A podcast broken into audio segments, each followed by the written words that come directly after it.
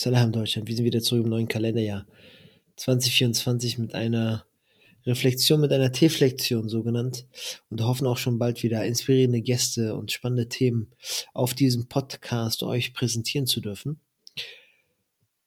Und wir wollten die erste Folge im neuen Jahr mit einer Reflexion, wie gesagt, starten und sie in Verbindung setzen.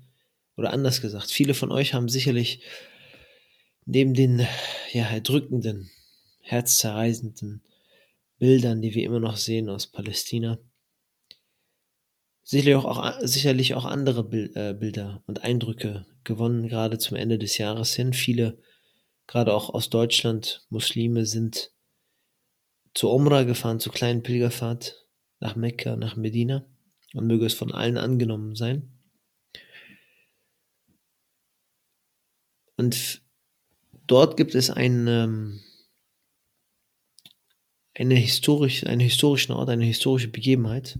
Und offensichtlich der gesamte Ort ist historisch, gerade für uns Muslime, keine Frage, aber einen speziellen, der, egal ob man mit einer Gruppe oder ob man alleine hinfliegt, äh, wahrscheinlich nicht drum herum kommt. Und das ist der Berg Uhud in der Prophetenstadt in Medina. Der Berg Uhud, ähm, es gibt viele verschiedene Überlieferungen zu dem. Der Prophet sagte einmal sinngemäß, dass die Gläubigen Uhud lieben, den Berg, und der Berg liebt die Gläubigen.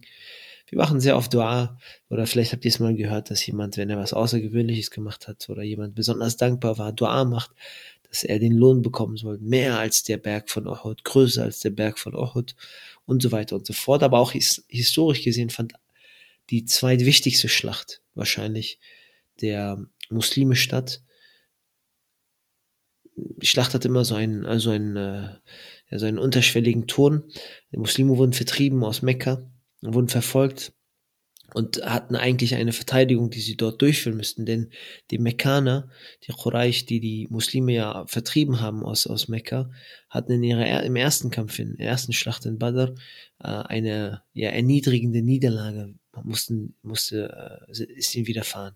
Klar in Überzahl, ähm, haben sich dann sozusagen später auf Uhud äh, versucht wieder die Muslime jetzt in Medina letztlich ähm, ihre eigene Ehre wieder, wieder zu retten letztlich.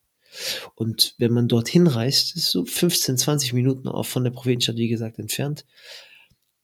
Auf den Berg selber gehen wahrscheinlich die wenigsten drauf. Aber man bemerkt sofort eine Masse, wie so ein kleiner Schwarm, der sich versammelt auf einem kleinen Hügel, der sicherlich früher noch größer war. Die Erde wächst dort in Medina immer größer und größer, sodass die Berge und Hügel immer kleiner wirken. Man merkt aber dort, wie gesagt, eine Masse von, von Menschen, die sich dort versammelt. Manche geben dort Vorträge, manche sind dort. Viele, viele machen aber Fotos. Und das soll so das Thema der, der, des heutigen Podcasts sein. Und zwar ist das der richtige Ort zum Fotoschießen? Natürlich, man will Erinnerungen haben, keine Frage. All das, ich will gar nicht auf dieses Thema eingehen.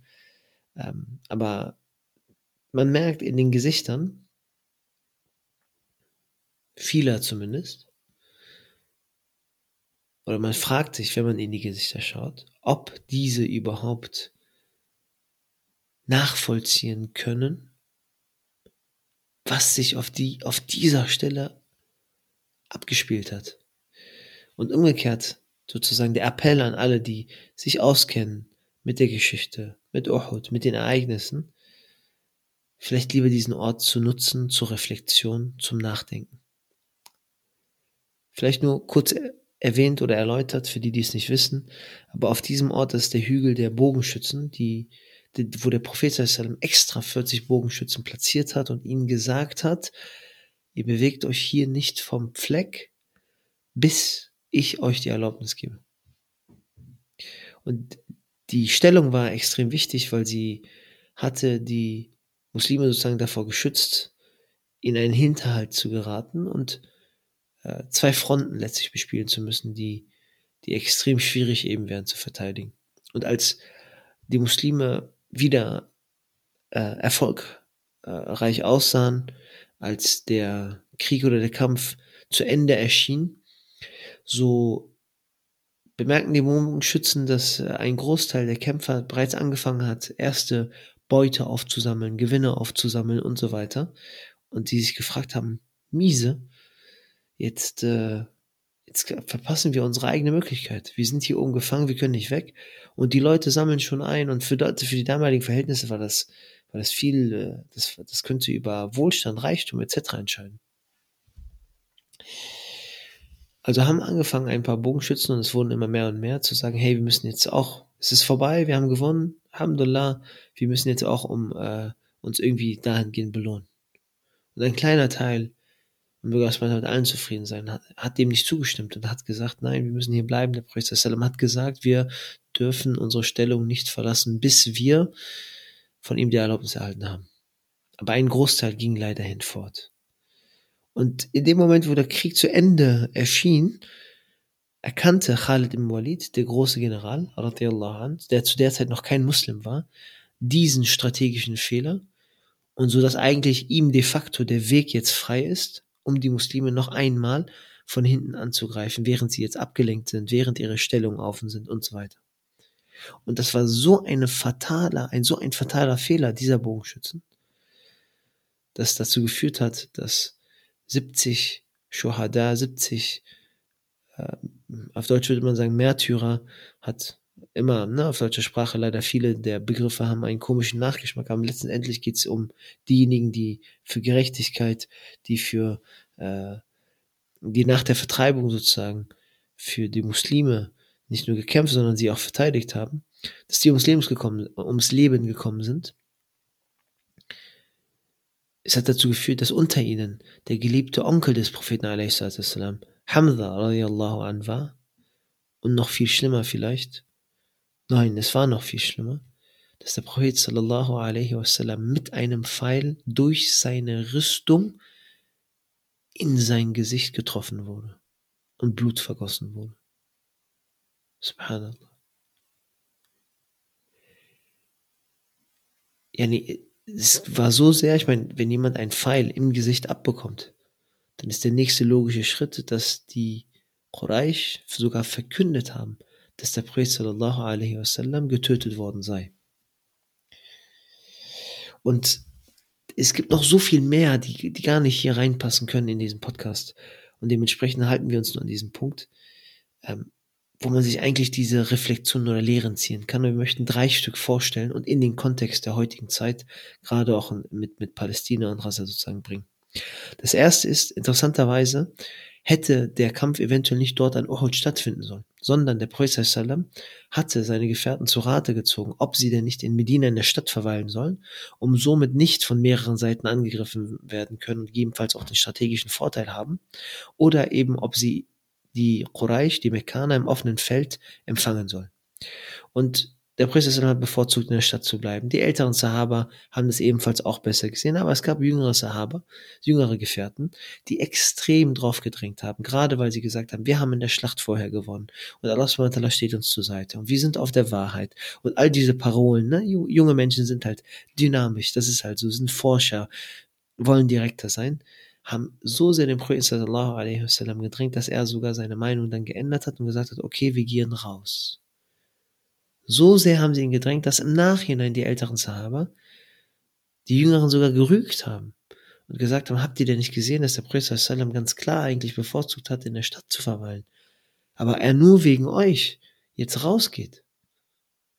Und selbst und, und nachdem sich dann die jüngeren Sahaba ihm entschuldigt haben, hat er gesagt, nachdem einmal ein Prophet, ein Prophet, der Prophet nachdem einmal ein Prophet ähm, eine Entscheidung getroffen hat, und in dem Fall ist es äh, die äh, Rüstung sozusagen anzuziehen, dass er sie nicht mehr ablegen kann, es sei denn, er ist ein Sieger, also erfolgreich, oder der Tod wartet auf ihn.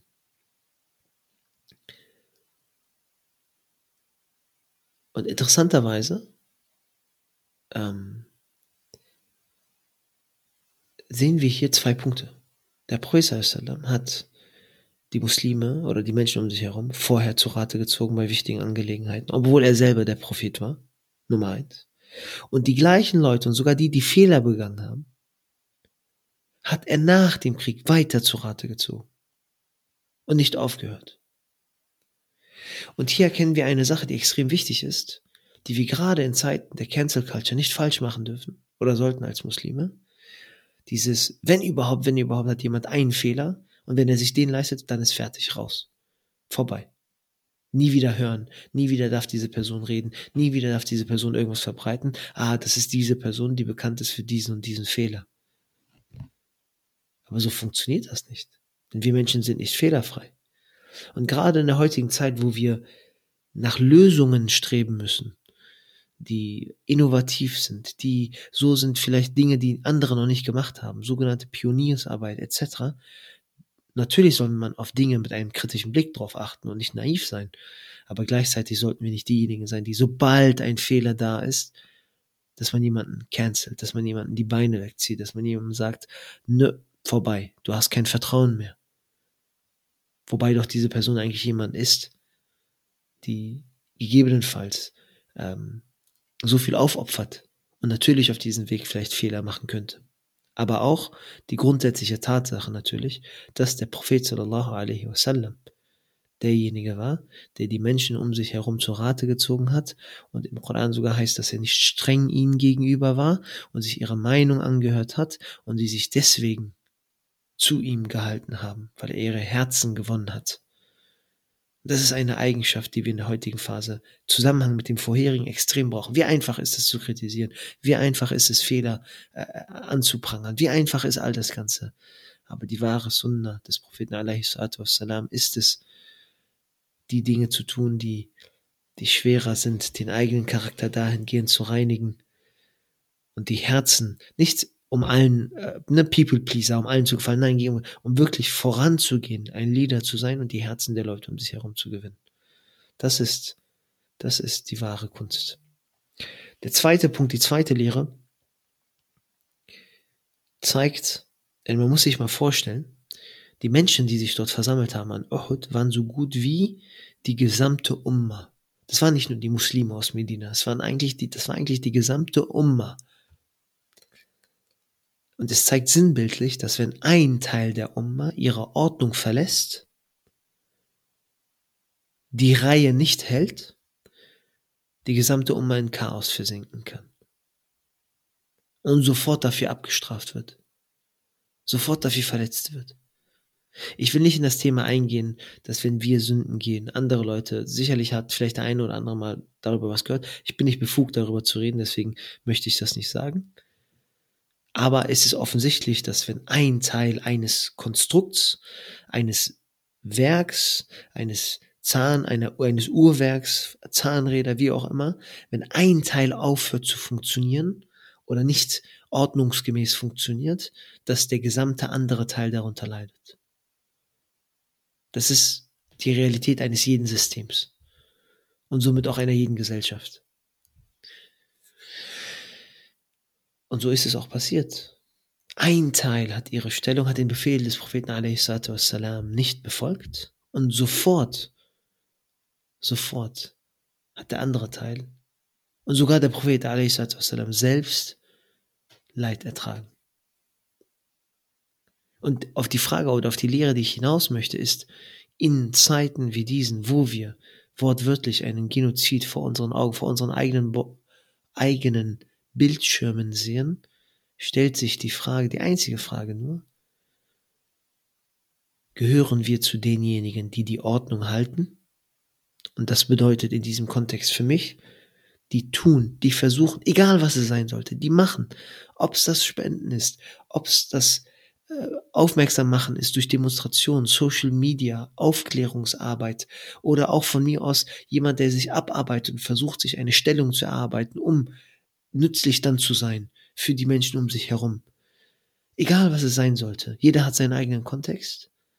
Aber in, innerhalb dieser Ordnung, mit dem Wissen, dass man versucht eben einen Beitrag zu leisten und seine eigenen Grenzen ausreizt, sodass man zumindest eine Ausrede hat, von Allah irgendetwas gemacht zu haben, in einer Situation, wo all das vor den eigenen Augen stattfindet.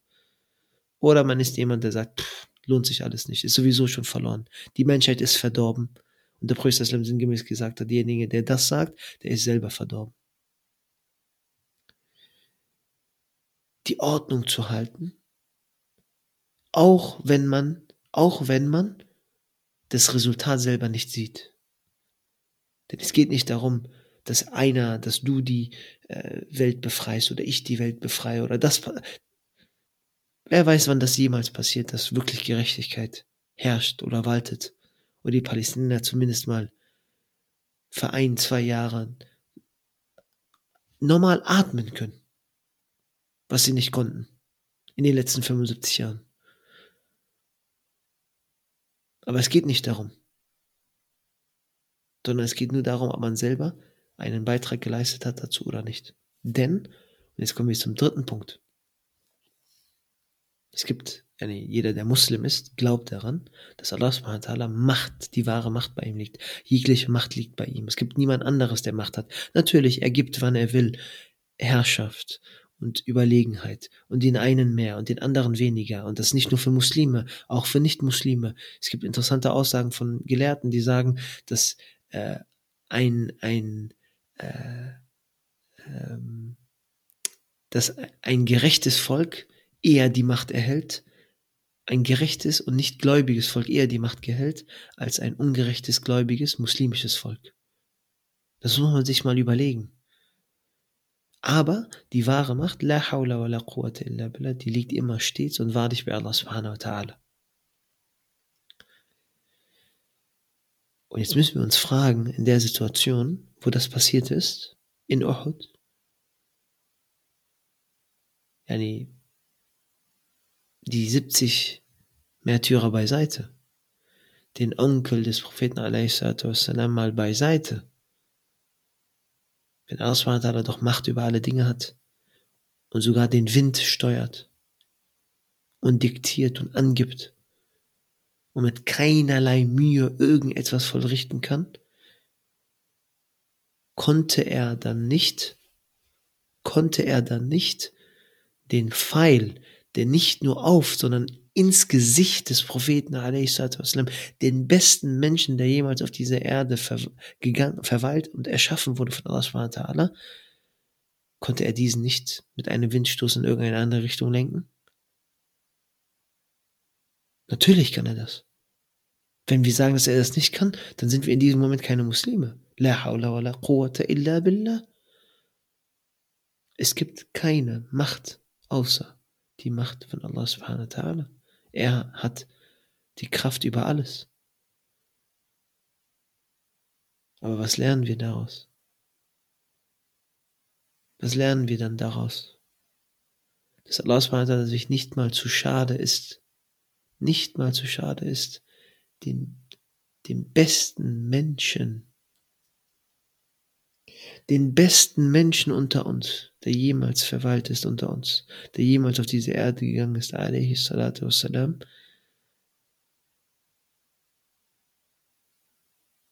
diese Prüfung spüren zu lassen und die Muslime um ihn herum diese Prüfung spüren zu lassen. Dass wenn wir nicht unsere Ordnung halten, dass wenn wir nicht zusammenarbeiten, dass wenn wir nicht organisiert sind, dass nicht einmal euer eigener Prophet geschützt sein wird. Subhanallah. Nicht mal unser eigener Prophet wird geschützt sein. Und dass natürlich diese Katastrophe natürlich als Mittel von Allah subhanahu genutzt wird, um zwischen denjenigen zu unterscheiden, die dann zum Propheten eilen und versuchen ihm zu helfen und versuchen ihn zu schützen und versuchen dieses Gerücht, dass er getötet worden sei, zu widerlegen und all das Ganze. Und denjenigen, die dann in dieser Prüfung, in dieser Phase ihre Ordnung verlieren und weglaufen. Dass er unterscheidet zwischen denjenigen, die ihren Glauben stärken und noch mehr versuchen und tun und zwischen Furcht und Hoffnung verweilen und machen und ackern und und so weiter und so fort. Und wie gesagt, denjenigen, die sagen, ist doch eh alles vorbei. Ist doch eh alles, ist doch eh alles unnütz. Und eigentlich nur ihr eigenes krankes, korruptes Herz weiter befüttern dann mit irgendwelchen weltlichen Dingen. Und so stellt sich auch die Frage für uns gehören wir zu denjenigen, die, wenn sie diese herzzerreißenden Bilder von unseren kleinen Geschwistern, diesen unschuldigen Menschen,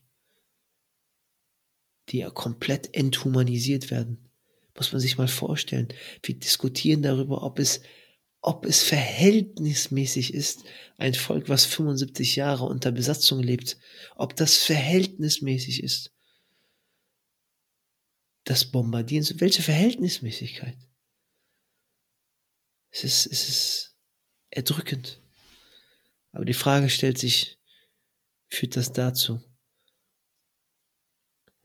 dass wir aufwachen im Sinne des die Realität, den Ernst der Lage verstehen und alles, was in unserer Macht liegt, tun, um für Gerechtigkeit, für Hilfe zu sorgen, in unserer eigenen Art und Weise und somit eine Ausrede haben für Allah subhanahu wa ta'ala oder halt nicht. Und final soll dann gesagt sein, dass hier halt die Hoffnung liegt. Dass Allah subhanahu eigentlich nicht mehr erwartet. Dass wenn wir Muslime zusammen organisiert strukturiert. Als eine Einheit mehr oder weniger. Versuchen, all das zu tun, was in unserer Macht ist. Er all das tun kann und auch wird, was nicht in unserer Macht liegt. Darin liegt unsere Hoffnung es nicht darum geht, einen Weg zu finden, damit wir diese Veränderung in unserer Lebenszeit sehen oder, oder noch viel besser, wir selber der Grund sind, warum diese Veränderung steht. Nein, nein, ganz und gar nicht.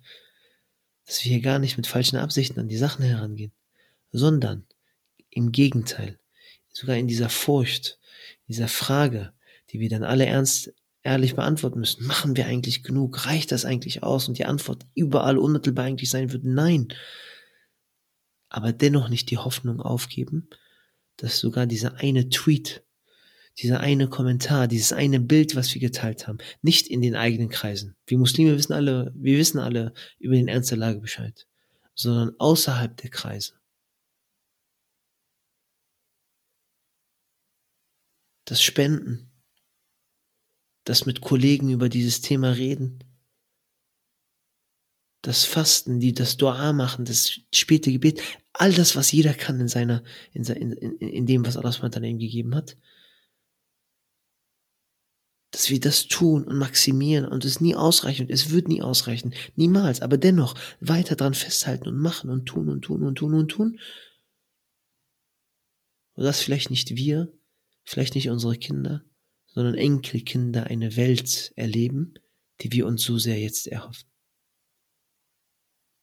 Und das gibt mir Hoffnung. Das gibt mir Hoffnung. Ohne mich zu komfortabel zu fühlen und mir das einzureden. Weil das ist auch nicht gut. Wir brauchen nicht über die Qualitäten der Palästinenser, speziell der Enrasa, zu reden. Subhanallah, sowas hat, ja nie so eine Standhaftigkeit hat wo erlebt man das? Vor seinen eigenen Augen. Aber das soll nicht der Grund sein, warum wir uns in Wärme, in Dach über Kopf, im Essen auf den Tisch, Getränk, äh, Wasser, Zugang, all das ganze, Bildung, Sicherheit, dass wir da uns in Sicherheit wiegen sollen und sagen, was, die sind so standhaft, Alhamdulillah, alles ist gut. Wo ist unsere Antwort darauf? Wo ist unsere Standhaftigkeit? Wo ist unsere Aufopferung? Das Subhanahu verlangt gar nicht so viel. Aber dass wenn wir das tun und machen und organisierter und zusammenhaltender und fokussierter, dass Allah subhanahu uns schon versprochen hat, dass nach der Erschwernis die Erleichterung kommt. Und welche Erleichterung willkommen würde, wenn die aktuelle Erschwernis so ist.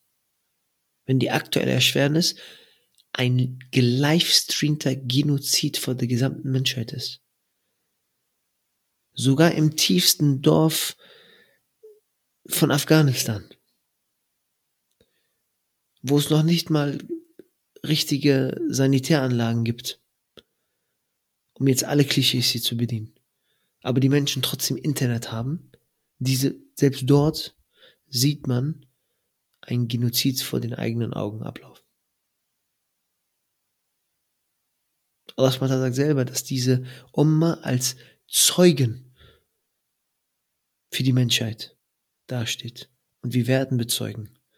Aber wehe uns, dass wir gegen uns selber bezeugen müssen, dass wir nicht, nicht mal was versucht haben. Und umgekehrt aber darauf hoffen, dass wenn wir es getan haben, egal was es mag, dass Allah al-Karim ist, der Großzügige, der in der Lage ist, selbst den kleinsten Tropfen in einen riesen Ozean zu versammeln. Und diese Hoffnung, wenn man sich mit der islamischen Geschichte beschäftigt, und deswegen ist es unglaublich wichtig, und deswegen habe ich den Bezug auch gemacht zu Uhud und zu Propheten in seiner Zeit, und grundsätzlich, das ist alles real passiert. Das ist kein fiktiver Glaube, den wir hier haben. Das ist kein Hollywood-Streifen. Das ist kein Bollywood. Das ist keine türkische Serie, kein Anime, kein Manga. Das ist Realität. Das ist Ahsanul Qasas. Das sind die besten Geschichten, die uns zugeteilt gekommen sind.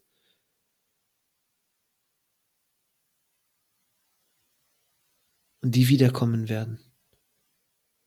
So Allah will. Und er entscheidet wann und wer und wie. Und mit dieser Hoffnung und mit dieser Balance zwischen Hoffnung und Furcht müssen wir uns voranbewegen. Aber bevor wir das tun können, müssen wir uns bewusst sein, wo wir eigentlich sind. Vielleicht sind wir gerade die Bogenschützen. Ohne hier für alle Zuhörer, die irgendwas verdrehen dann wollen, von irgendwelchen Gruppen oder Gesinnungen, äh, ohne hier in irgendeiner Form einen, einen Aufruf zu irgendeiner Form von Gewalt zu machen aber nur symbolisch, so ein Sinnbild. Vielleicht sind die, wir diejenigen, die die Stellung halten müssen und eine gewisse Aufgabe haben. Und diese Aufgabe ist, all das zu tun, was in unserer Macht liegt. Und in keiner Sekunde die Ordnung verlieren dürfen. Und vielleicht stellt das Gesicht, das Gesicht des Propheten wassalam, stellen die tausenden Gesichter dieser weisen Kinder, dieser Frauen, dieser jungen Menschen, sind Menschen voller Hoffnung und Zukunft da, die wir auf unseren Bildschirmen sehen. Und die wir nicht aufhören zu sehen, bis wir nicht unsere Stellung, unsere Ordnung einnehmen, um nützlich zu sein, wieder für die, für die, nicht nur für die, für die Muslime, aber für die gesamte Menschheit. Hm, jeder, jeder feiert Südafrika, weil sie sich hinstellen, einer gesamten Weltordnung gegenüber. Israel verklagen. Internationales Gerichtshof. Wo sind die Muslime, die das tun? Wo sind wir? Aber inshallah, inshallah, wir sind guter Dinge, dass wenn wir uns aufopfern, wir den Weg ebnen für genau diese Helden, die wir uns alle erhoffen in diesem Moment. Möge Allah uns dazu verhelfen. Amen. Salam.